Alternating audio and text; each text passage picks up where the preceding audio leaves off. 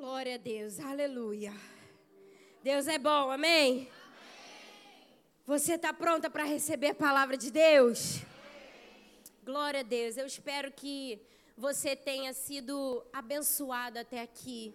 Eu espero e eu oro para que você já esteja recebendo uma porção da parte do Senhor mais uma vez, saiba que esse culto foi preparado para você desfrutar. Obviamente, a gente está prestando culto ao Senhor, mas Ele é tão bom que enquanto nós prestamos culto a Ele, Ele abre as janelas dos céus e Ele tem prazer em nos abençoar. Então você é privilegiada, você é abençoada, porque Deus te trouxe aqui nessa noite para marcar a tua vida. E eu oro e declaro que em nome de Jesus, a partir de hoje você vai viver outros dias. A partir de hoje você vai viver novidade de vida. A partir de hoje você vai experimentar coisas novas na tua vida. Hoje, dia 7 de agosto, olha que interessante. 7, o número da perfeição. eu creio que em nome de Jesus a gente vai sair daqui hoje marcando na nossa agenda essa data como o dia que o Senhor transformou a nossa história. Ele virou a chave. Ele fez um mover sobrenatural para os dias que estão por vir. Amém.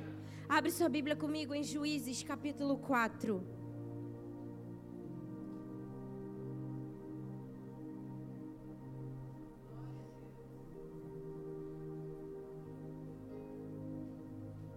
Juízes capítulo 4, versículo 1 diz assim: Depois da morte de Eude, mais uma vez os, os israelitas fizeram o que o Senhor reprova. Assim o Senhor os entregou nas mãos de Jabim, rei de Canaã, que reinava em Azor. O comandante do seu exército era Císera, que habitava em Arosete Agoim. Os israelitas clamaram ao Senhor porque Jabim que tinha 900 carros de ferro, os havia oprimido cruelmente durante 20 anos. Débora, uma profetisa, mulher de Lapidote, liderava Israel naquela época. Ela se sentava debaixo da tamareira de Débora entre Ramá e Betel, nos montes de Efraim e os israelitas a, procuraram, a procuravam para que ela decidisse as suas questões. Débora mandou chamar Baraque, filho de Abinoão, de Guedes, em Naftali, e lhe disse: O Senhor, o Deus de Israel, lhe ordena que reúna dez mil homens de Naftali e Zebulon e vá ao Monte Tabor.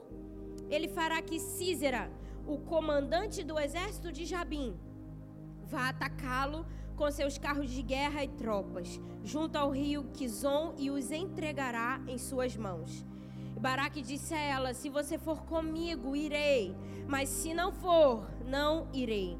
E respondeu Débora: Está bem, irei com você, mas saiba que por causa do seu modo de agir, a honra não será sua, porque o Senhor entregará Císera nas mãos de uma mulher. Então Débora foi a Quedes com Baraque, onde ele convocou Zebulon e Naftali. Dez mil homens o seguiram e Débora também foi com ele.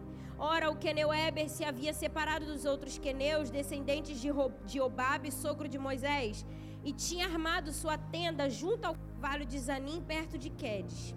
Quando disseram a Císera que Baraque, filho de Abinoão, tinha subido o monte Tabor, Císera reuniu seus 900 carros de ferro e todos os seus soldados de Arosete Ragoim ao rio Quisson. Só nome difícil, né, gente? E Débora disse também a Baraque: Vá, este é o dia em que o Senhor entregou Císera em suas mãos.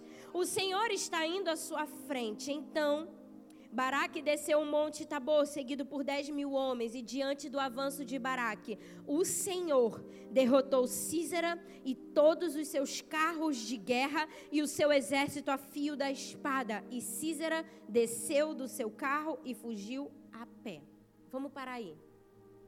A mensagem que eu quero compartilhar com você nessa noite é: as mulheres que Deus quer levantar.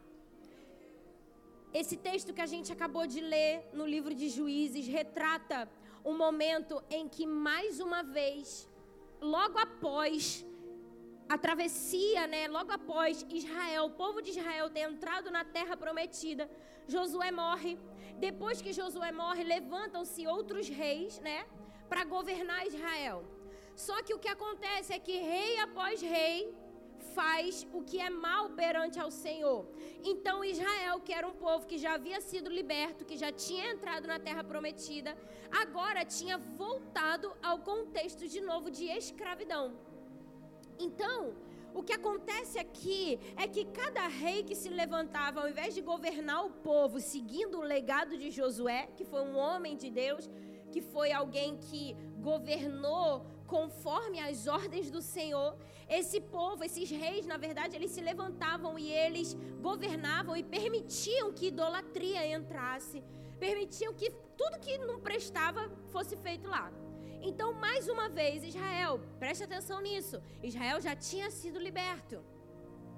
Mas eles voltam a ser subjugados porque não havia um rei que governasse com justiça, com a justiça de Deus, segundo o coração de Deus, segundo as ordens de Deus. Então a verdade é que esse, é, nesse momento que a gente acabou de ler, Israel mais uma vez está vivendo uma crise. E algo que a gente precisa saber e entender é que a resposta de Deus para uma crise sempre é uma pessoa. Quando nós estamos diante de um cenário de crise, você não vai ver Deus levantando o anjo, movimentando as águas. Isso acontecia, mas hoje em dia, quando uma crise se instala, o que, que Deus faz? Deus levanta uma pessoa. E aqui a gente vê que a pessoa que Deus levantou foi Débora.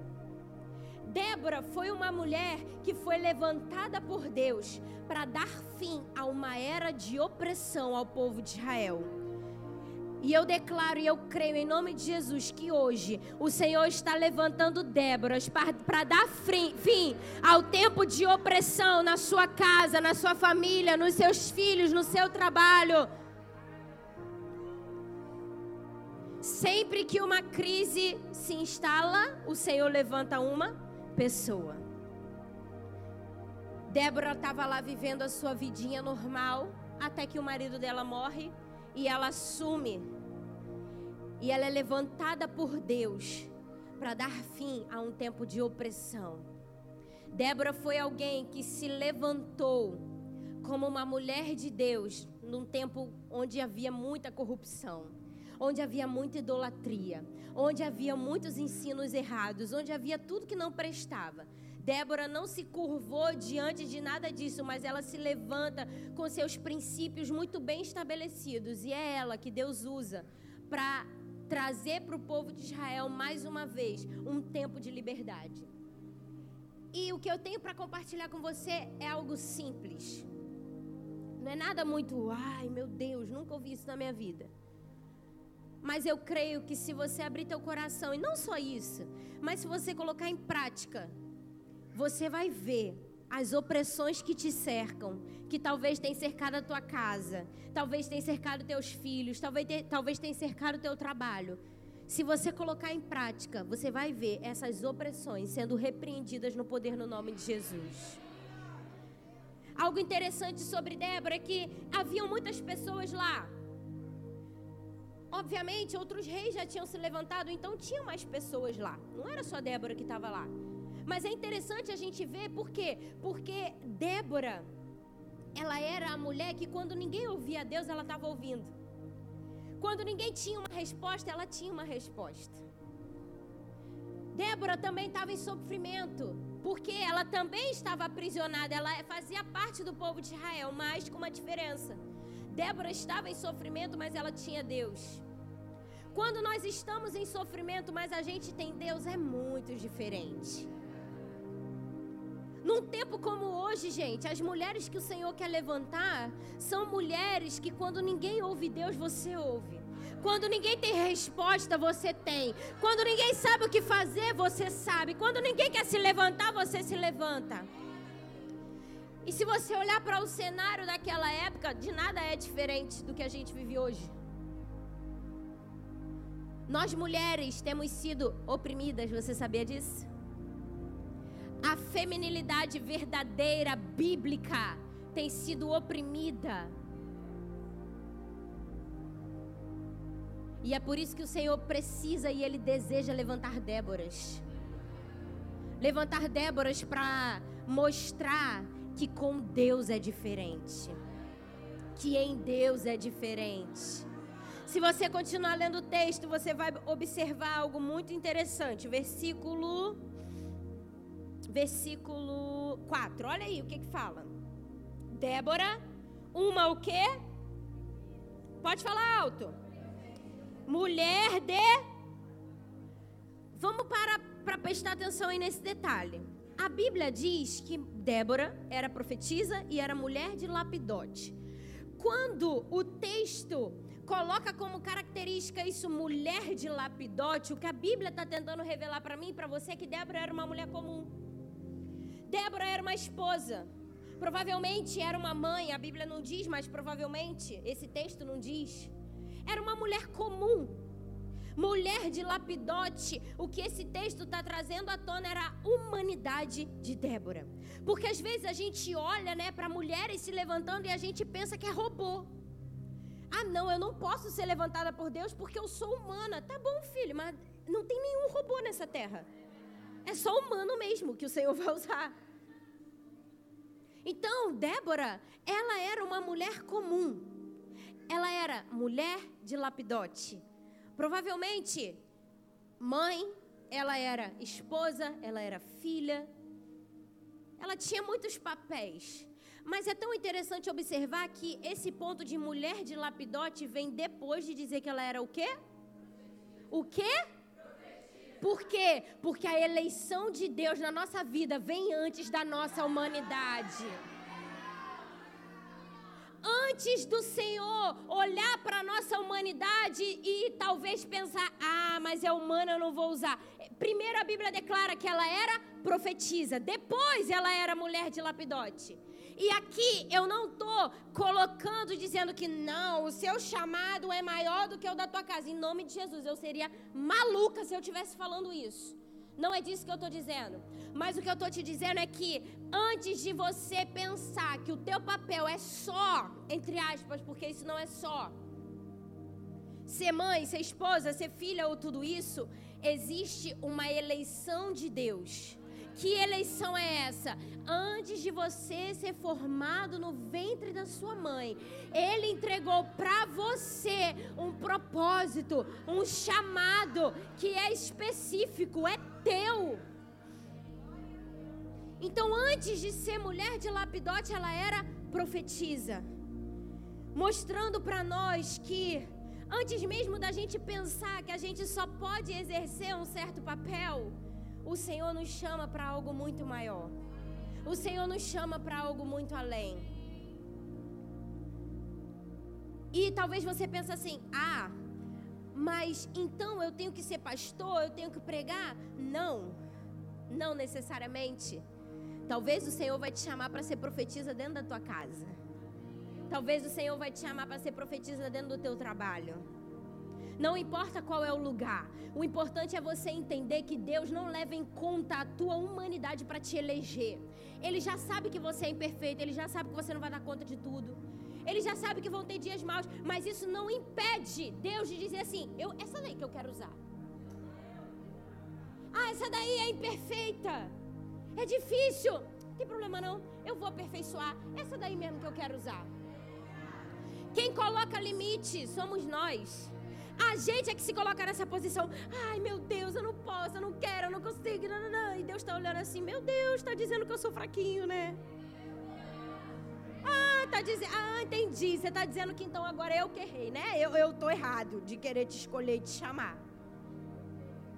Nós colocamos limite por causa da nossa humanidade. Mas Débora era profetisa e mulher de lapidote. O fato dela ser mulher de lapidote e ser humana não anulava a eleição de Deus, assim como a eleição de Deus também não anulava a humanidade dela. As duas coisas andavam juntas. Mais uma vez, Deus não usa robô. Glória a Deus, ainda não chegamos nessa era e eu oro para que a gente nunca chegue. Porque agora tem inteligência artificial para tudo, né? Eu não quero que seja uma, uma, sei lá, uma Siri da vida que comece a pregar porque a gente está calada. Ai, meu Deus, coitada de mim. Se chegar a esse ponto, eu quero ser a voz da, da, da assistência virtual lá para pregar a palavra. não podemos colocar limites. Deus não usa robôs, Ele quer usar você do teu jeito, da tua forma, com a tua humanidade. O grande erro é que, infelizmente, a gente vê na nossa sociedade, e principalmente na igreja, glória a Deus, isso está mudando muito, mas a gente via muito isso de mulheres que se levantam e elas querem colocar uma capa como se elas fossem a rainha do universo. Eu sou a mulher maravilha. Nada me atinge. Eu nunca fico triste. Eu nunca choro. E eu sou demais. Eu dou conta de tudo. Eu sou a esposa perfeita. Eu sou a mãe perfeita. Agora, deixa eu te dizer: tudo isso é mentira, porque não existe gente assim. É o que eu sempre falo. Uma pessoa que se considera perfeita demais, eu queria conhecer essa pessoa que vou fazer uma oração por ela. Senhor, leva a tua filha, porque ela é muito perfeita nessa terra, ela vai ficar ruim. Leva ela para a eternidade. Gente perfeita demais, gente, tem que ir para a eternidade com o Senhor.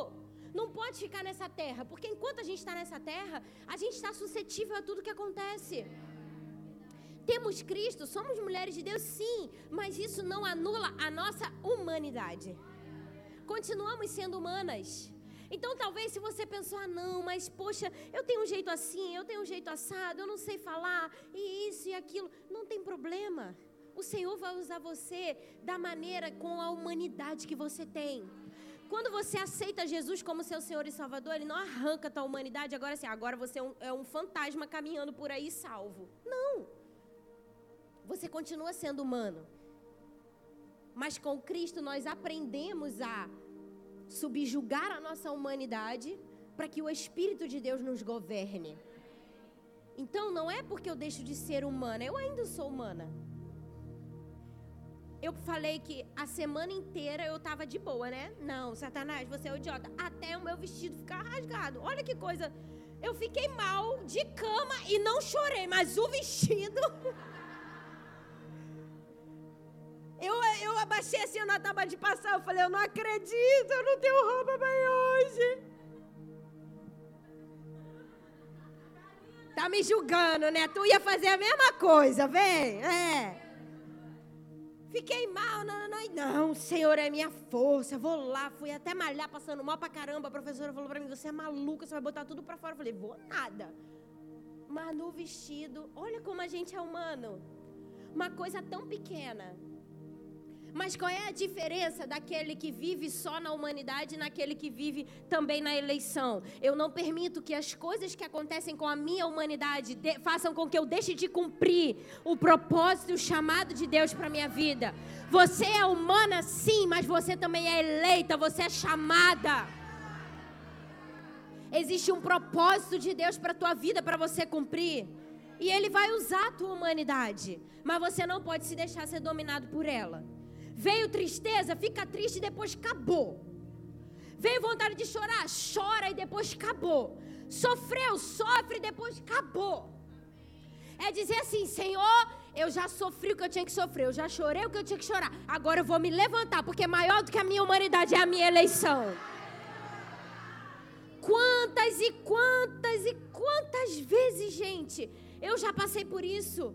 Às vezes vim pregar e falar assim: Senhor, não tenho condição nenhuma hoje, nenhuma. E eu sempre falei isso, Senhor, meu chamado é maior. Meu propósito é maior. Eu não entreguei minha vida para o Senhor à toa, eu poderia estar fazendo qualquer outra coisa. Então o problema não está em você ser humano. O problema é quando você permite que a sua humanidade te roube da eleição de Deus. O problema é quando Deus quer te usar, Deus quer fazer e você continua. Não, mas eu sou só tal coisa. Eu sou só uma mãe. Eu sou só uma esposa. Não. Não é só isso. Você é isso e chamada. Você é mãe e eleita. Você é esposa e erguida por Deus para um propósito. Agora, ainda nisso, olha que interessante, a Bíblia diz que Débora, ela liderava o povo, ela governava, então ela era uma juíza. Só que eu acho tão interessante esse ponto da Bíblia botar o detalhe de que ela era profetisa. Por quê? Porque aqui mostra para nós algo extraordinário, porque Débora era juíza, mas também era profetisa.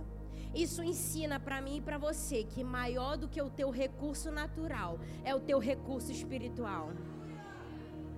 Maior do que o teu recurso natural, que no caso de Débora era governar, era ser juíza, estava o recurso espiritual, que era uma boca para profetizar. Por quê? Porque juiz ele governa no natural, mas profeta, profeta decreta sentença no mundo espiritual. Juiz decreta sentença aqui nessa terra. Ah, isso aqui, isso aqui, isso aqui. Mas profeta. Profeta não decreta sentença só aqui na terra. Primeiro, ele libera uma palavra. O céu corresponde e então nessa terra é executado. Você não foi chamada por Deus só para ter o teu recurso natural. Você foi levantada por Deus para usar aquilo que o Senhor colocou na tua vida como recurso espiritual. E deixa eu te dizer, algumas vezes você vai profetizar pelo Espírito. O que, que é isso? O dom da profecia fluindo em você. Algumas vezes sim, isso vai acontecer, mas outras não é o dom, é você profetizar no Espírito, é você abrir a tua boca e profetizar aquilo que o teu coração crê. Às vezes a gente fica esperando, não, o dia que o Senhor me usar.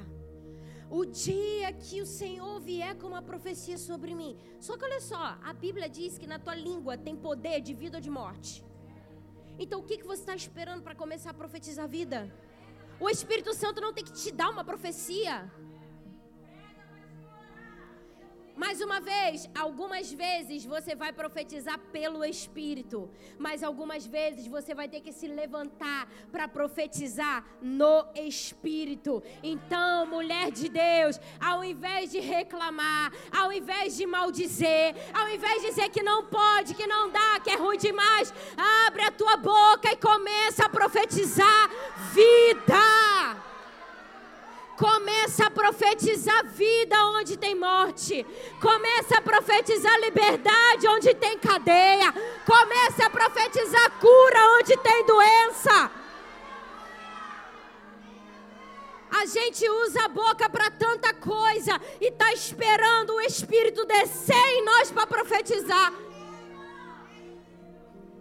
Usa a boca para falar mal da irmã. Usa a boca para fazer fofoca. Usa a boca para falar mal do marido. Usa a boca para tudo que não presta. E eu sei que todo mundo faz isso aqui porque eu também faço, que eu não sou perfeita.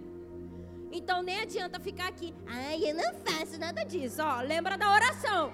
Eu vou orar por você no final do culto.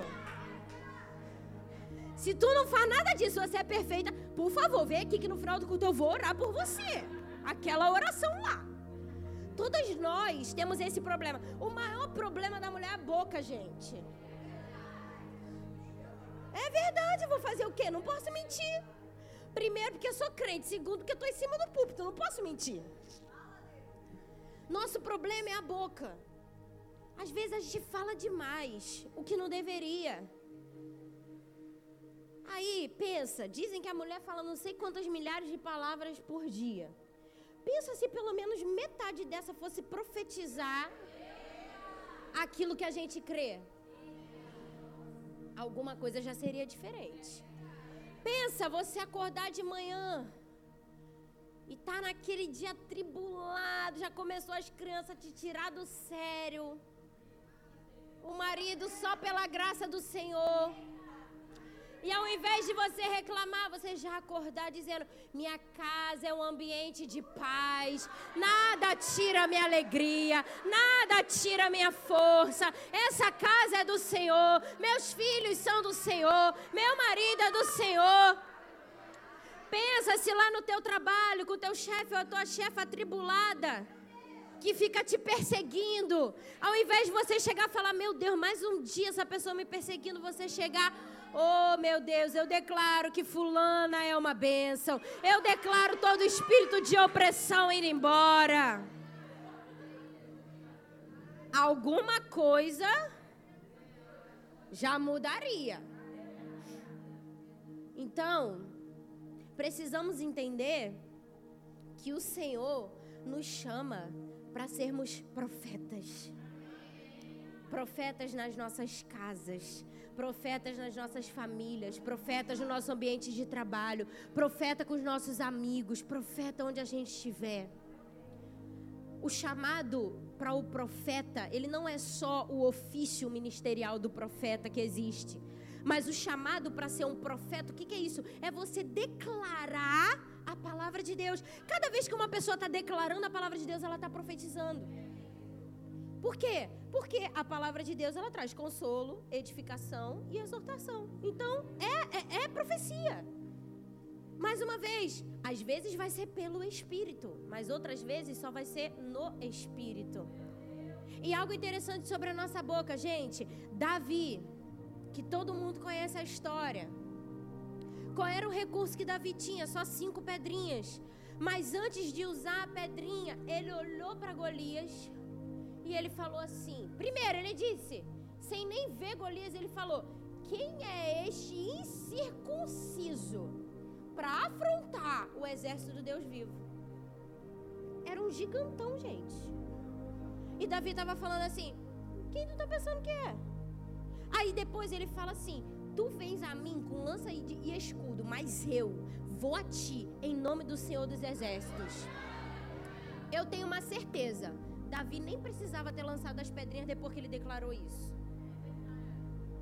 A vitória não está na nossa mão, a vitória está aqui, ó. A vitória está na nossa boca. Quando você estiver diante do gigante, não fica de boquinha fechada, não. Mas também não abre para reclamar. Abre a boca para profetizar. Quem é esse incircunciso? Eu vou a ti em nome do Senhor dos Exércitos. Para mim, Davi já ganhou a guerra ali. Ele nem precisava lutar, lutar. Mas ele lutou só para ficar bonito. Mas a nossa vitória está na nossa boca. Nossa vitória está naquilo que a gente declara. E olha que interessante, aqui a gente vê, a gente chegou até um ponto onde o Senhor realmente entrega, né, o, o exército. Só que antes disso tem algo muito interessante. No versículo 6. Débora mandou chamar Baraque, filho de Abinoão, de Quedes e Naftali, e lhe disse: O Senhor, o Deus de Israel, lhe ordena que reúna dez mil homens de Naftali e Zebulon e vá ao Monte Tabor. Ele fará que Císera, o comandante do exército de Jabim, vá atacá-lo com seus carros de guerra e tropas junto. Ah, tá, isso aqui, Débora falando. Aí Baraque fala assim para ela: Se você for comigo, eu irei. Mas se não for, não irei.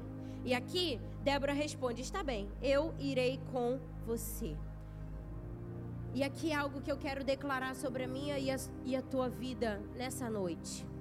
Talvez até hoje você tenha estado debaixo da árvore, liderando, debaixo da árvore, orando, debaixo da árvore, falando o que precisa ser feito, debaixo da árvore, buscando ao Senhor e talvez você tenha olhado de longe.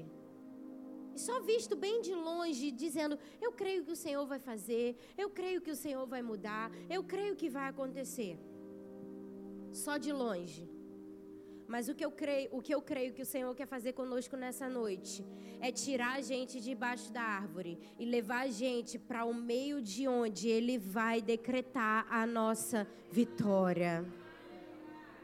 Isso quer dizer que aquilo que você tem observado de longe, o Senhor vai levar você para o meio daquilo ali, para você ver que Ele é fiel, para você ver que Ele é bom, para você ver que Ele responde.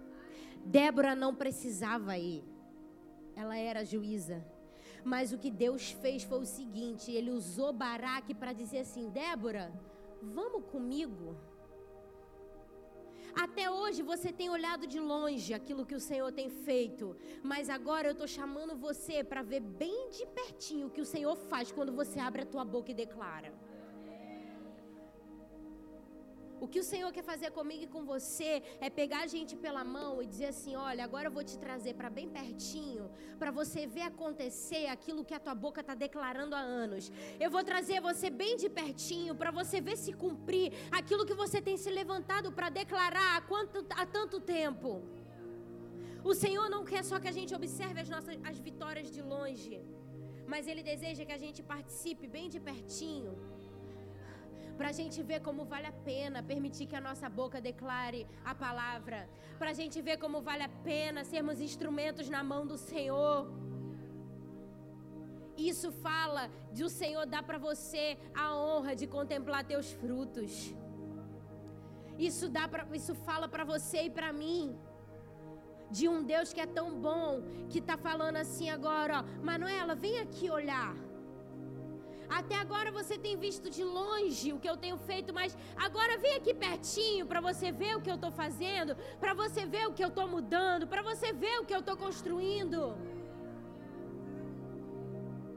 Foi isso que aconteceu com Débora. Ela sai daquela posição para agora ser levada para um lugar onde ela via de perto acontecer o que ela estava declarando. E aí aparece uma outra mulher na história.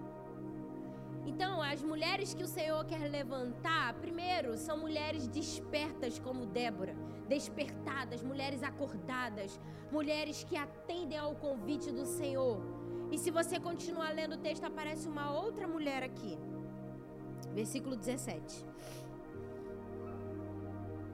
Císera, porém, fugiu a pé para a tenda de Jael, mulher do Queneuebe, Eber, pois havia paz entre Jabim, rei de Azor, e o clã do Queneuebe. Jael saiu ao encontro de Císera e o convidou: Venha, entre na minha tenda, meu senhor, não tenha medo. Ele entrou e ela o cobriu com um pano. Estou com sede, disse ele. Por favor, dê-me um pouco de água. Ela abriu uma vasilha de leite feita de couro, deu-lhe de beber e tornou a cobri-lo. E Císera disse à mulher: Fique à entrada da tenda. Se alguém passar e perguntar se há alguém aqui, responda que não. Entretanto, Jael, mulher de Eber, mais uma vez, uma mulher comum, apanhou uma estaca da tenda e um martelo e aproximou-se silenciosamente enquanto ele, exausto, dormia um sono profundo. E cavou-lhe a estaca na têmpora até penetrar o chão, e ele morreu. Baraque passou à procura de Císera e Jael saiu ao seu encontro. Venha, disse ela, eu lhe mostrarei o homem que você está procurando. E entrando ele na tenda, viu ali caído Císera, morto, com a estaca atravessada nas têmporas. E naquele dia, Deus subjugou Jabim, o rei cananeu, perante os israelitas. E os israelitas atacaram cada vez mais a Jabim, o rei cananeu, até que eles o destruíram. As mulheres que o Senhor quer levantar nesse tempo são mulheres ousadas como Jael. Nessa mesma história, a gente vê que lá no início, Débora tinha declarado, Débora tinha falado: o Senhor vai entregar Císera nas mãos de quem? De uma mulher. E aí, Jael aparece na história.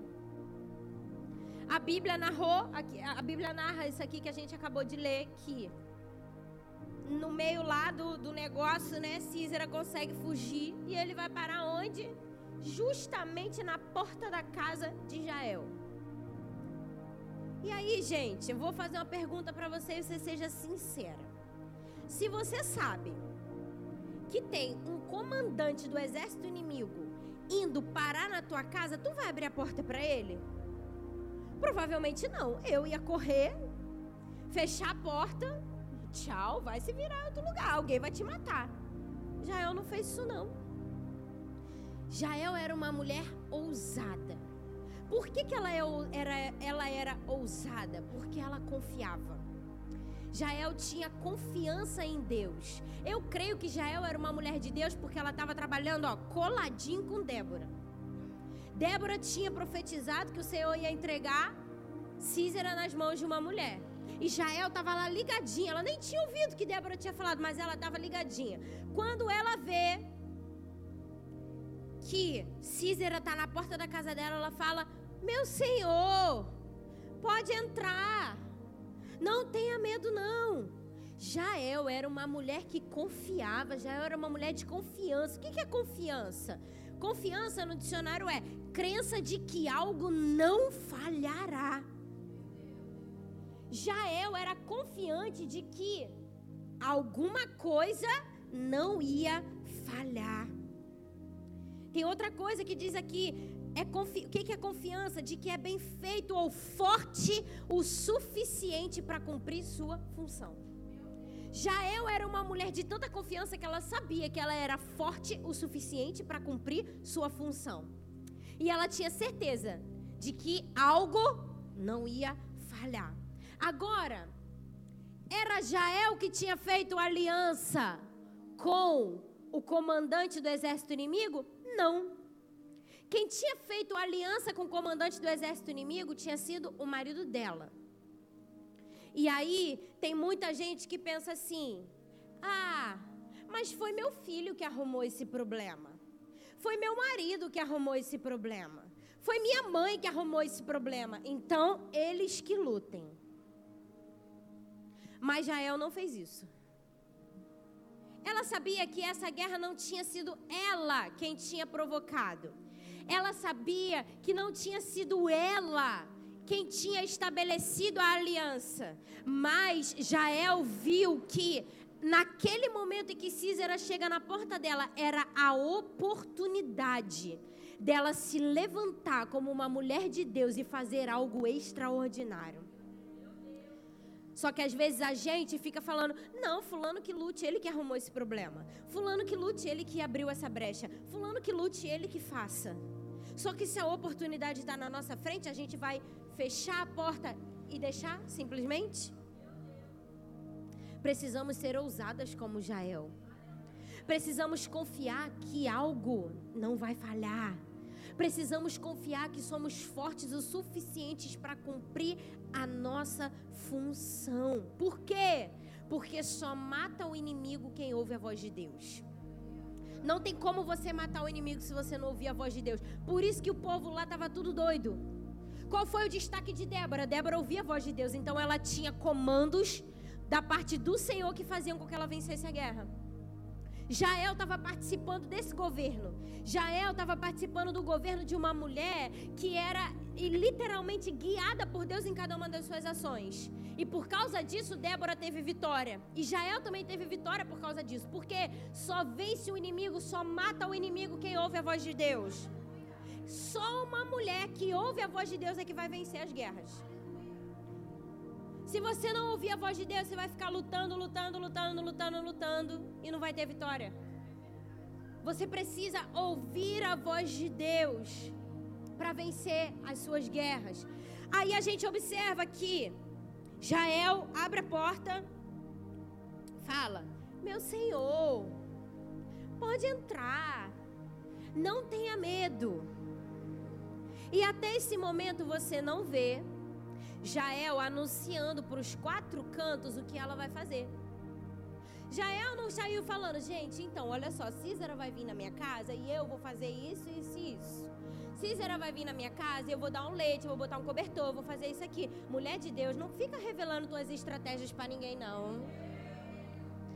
As estratégias que o Senhor te deu para vencer o inimigo, não fica revelando, não. Ai, vou fazer um jejum, ó, tô fazendo um jejum. Estou orando três horas da manhã uma semana. Não revela a tua estratégia. Deus entregou para você, minha querida. Deus direcionou você. Jael não saiu anunciando aos quatro cantos: Ó, oh, eu vou fazer e acontecer isso e aquilo e o Senhor vai entregar na minha mão. Não. Ela agiu ali, ó, bonitinha, tranquilinha chamou ele para entrar. Bíblia diz que bota nele um cobertor. E aí Císera fala assim: me dá um pouco de água. Aí ao invés de dar água, Jael dá para ele leite. Basicamente o que Jael fez foi assim: Císera, então, eu te chamei para você entrar na minha casa, mas aqui quem manda sou eu. Então não vai ter água nenhuma, não. Você vai tomar leite, porque o que eu quero te dar é leite. Na tua casa, mulher, no reino espiritual, tá? Em nome de Jesus, não confunda o que eu estou falando, não, porque é, é, sempre assim, né? A gente fala A, a pessoa entende Z e inventa um novo alfabeto no mundo espiritual, dentro da tua casa, quem manda é você. O diabo não manda na tua casa, o diabo não escolhe o que vai tomar, onde ele vai se sentar, o que que ele vai fazer. Você é quem dita as regras. Aí ela chama, vem, vou te dar um copinho de leite. Olha que interessante. Jael pega o leitinho, geralmente quando criança assim para fazer dormir, né, para ficar ali sonolenta, a mãe dá o quê? Leite. Jael era cheia de estratégia, gente. Ela poderia ter vencido de outras formas, mas ela usou o que? Ela usou a sutileza. Existem guerras que a gente não vai vencer na nossa brutalidade, não. Existem guerras que a gente vai vencer na sutileza, pegando leitinho, falando: toma o leitinho. Toma a cobertinha para você se cobrir.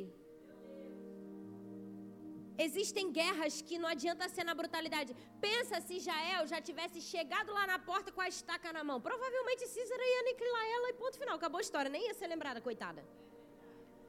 Mas ela chama ela para dentro, ela dá o leite. Eu imagino assim, Císara ficando, né? Tava cansado, exausto de ter guerreado.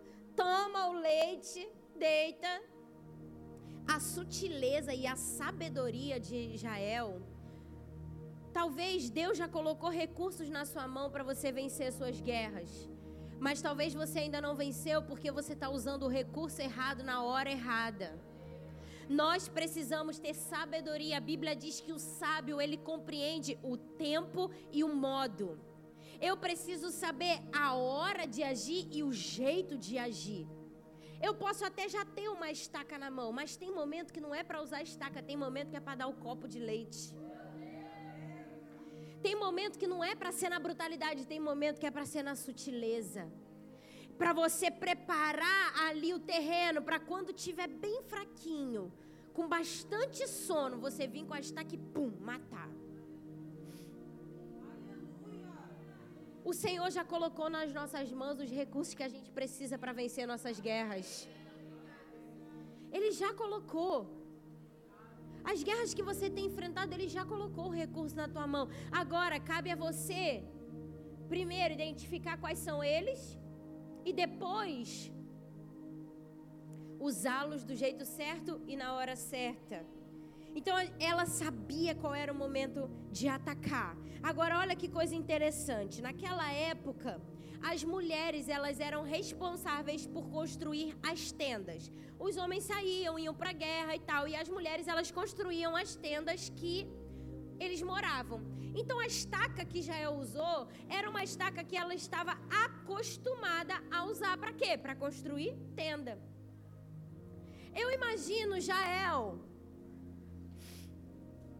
construindo tenda, aí vem tempestade, tem que vir igual desesperado para bater e tal. Eu fico imaginando já é usando aquela ferramenta e nem sonhando que um dia aquela ferramenta que era tão comum para ela, aquela ferramenta que estava tão no dia a dia dela, aquela ferramenta que parecia ser nada, ia matar aquele que estava oprimindo o povo de Israel. O que acontece com Jael é que ela estava sendo treinada sem saber que estava sendo treinada. Às vezes a gente está nesses momentos, eu diria constantemente, estamos nesses momentos, onde estamos sendo treinadas sem saber que estamos sendo treinadas. Aquela ferramenta que a gente usa o tempo inteiro, que a gente faz uso dela o tempo inteiro, a gente está ali fazendo, fazendo, fazendo, e não tem noção de que um dia ela vai ser usada para algo tão grande e extraordinário. Jael estava lá fazendo o que ela tinha que fazer. Jael estava lá usando a estaca para construir a tenda. Um belo dia, Císera bate a porta dela. E Deus usou uma ferramenta improvável para derrotar o inimigo. Talvez você está pensando assim: ah, o que tem na minha mão é muito improvável. Tem problema não. Cinco pedrinhas era improvável, mas Davi derrubou o gigante. Tanta coisa era improvável. o cajado de Moisés, improvável, abriu o mar vermelho. Talvez você está com a sua ferramentinha aí na mão e pensando: ah, isso aqui é provável, improvável. Não tem como eu vencer uma guerra com isso. É muito pequeno, é muito insignificante. Deus ama usar as ferramentas improváveis. Para no final de tudo, todo mundo olhar e saber que não foi a tua própria força que fez, mas foi o Senhor quem fez. Débora tinha declarado lá na frente: o Senhor vai entregar Císera nas mãos de uma mulher. Tempo depois aparece Jael na história para cumprir a profecia que Débora tinha declarado. Agora, Jael sabia que ela ia ser essa mulher? Não.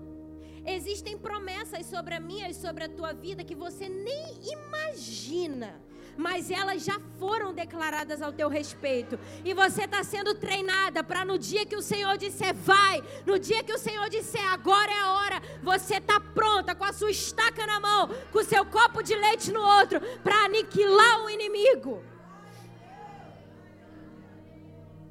A gente às vezes nem sabe. Mas tem promessas que já foram declaradas sobre a nossa vida. Jael era essa.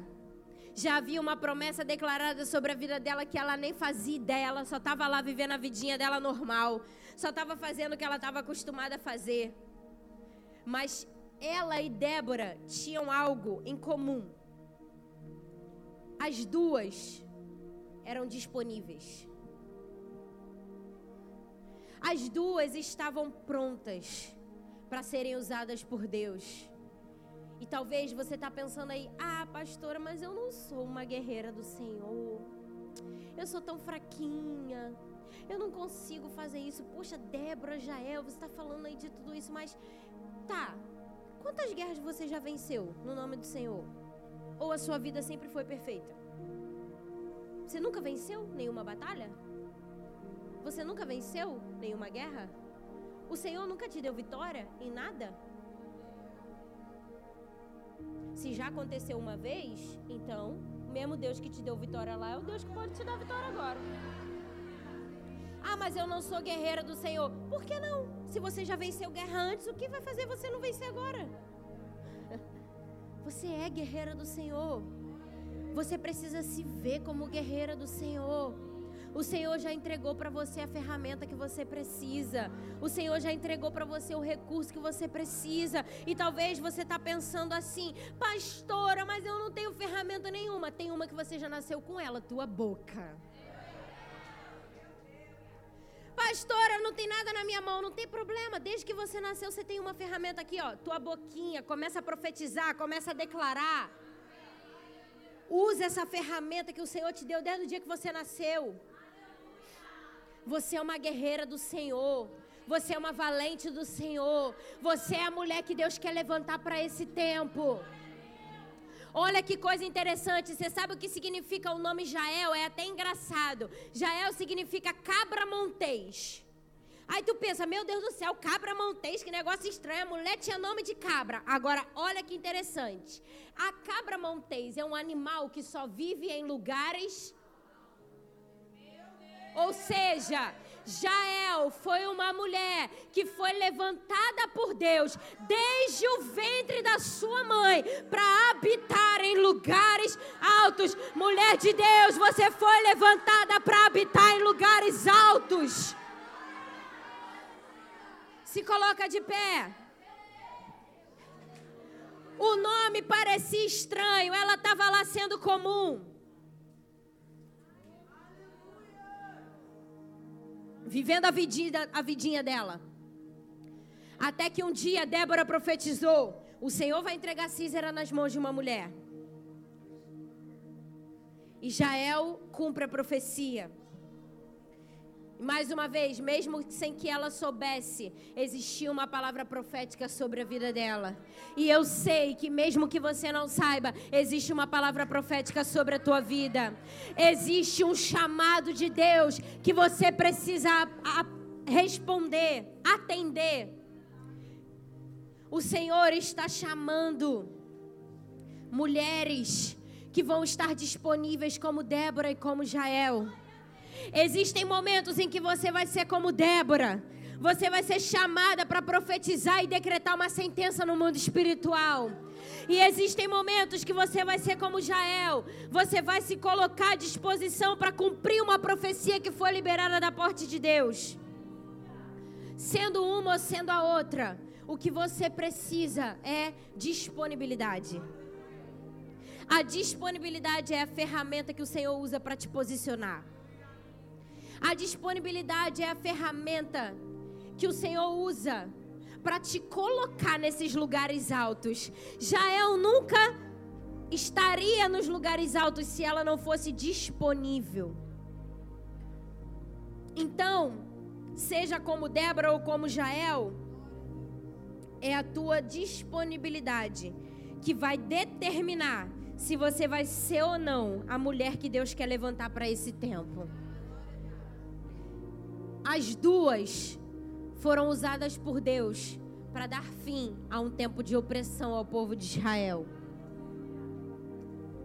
As duas estavam disponíveis, as duas estavam atentas, as duas estavam vigilantes, as duas eram ousadas, as duas estavam dizendo: Eis-me aqui, Senhor. Quando ninguém ouve, eu quero ouvir. Quando ninguém sabe, eu quero saber. Quando ninguém vai, eu vou. Quando ninguém fala, eu falo. Quando só tem morte, eu levo vida. Quando tem caos, eu declaro paz. E a minha pergunta para você é: você está disponível para profetizar? Você está disponível para cumprir a profecia, para ser a pessoa que o Senhor vai usar para cumprir a profecia? Você está disposta a ser a mulher que Deus quer levantar nesse tempo para dar fim à opressão? Querida, deixa eu te dizer algo. Quem tem Deus na vida não precisa de feminismo para ser posicionada. Quem tem Deus na vida não precisa de feminismo para ser empoderada. A opressão que o mundo tem trazido é exatamente essa. É enganar dizendo: não, não é igual. Você merece mais, você isso e aquilo. Só que nesse tempo aqui, há não sei quantos mil anos atrás, onde o mundo era muito mais machista do que agora, a Bíblia diz que Deus levantou duas mulheres. Se eu tenho Deus, eu não preciso de mais nada para me levantar. Se eu tenho Deus, eu não preciso de mais nada para me posicionar. Se eu tenho Deus, eu não preciso de mais nada para ocupar os lugares altos que Ele tem para mim. E Deus quer levantar a mim e a você como vozes proféticas nessa hora. É para um tempo como este que o Senhor nos chamou. O Senhor conta com Déboras que irão se levantar para profetizar. Profetizar sobre toda iniquidade, profetizar sobre toda opressão, profetizar sobre toda doença, profetizar sobre todo espírito maligno. O Senhor conta com Déboras e o Senhor conta com Jaés, que não vão ter medo do inimigo, mas que vão usar as estratégias certas, vão usar os recursos que tem nas suas mãos para cumprir aquilo que foi declarado.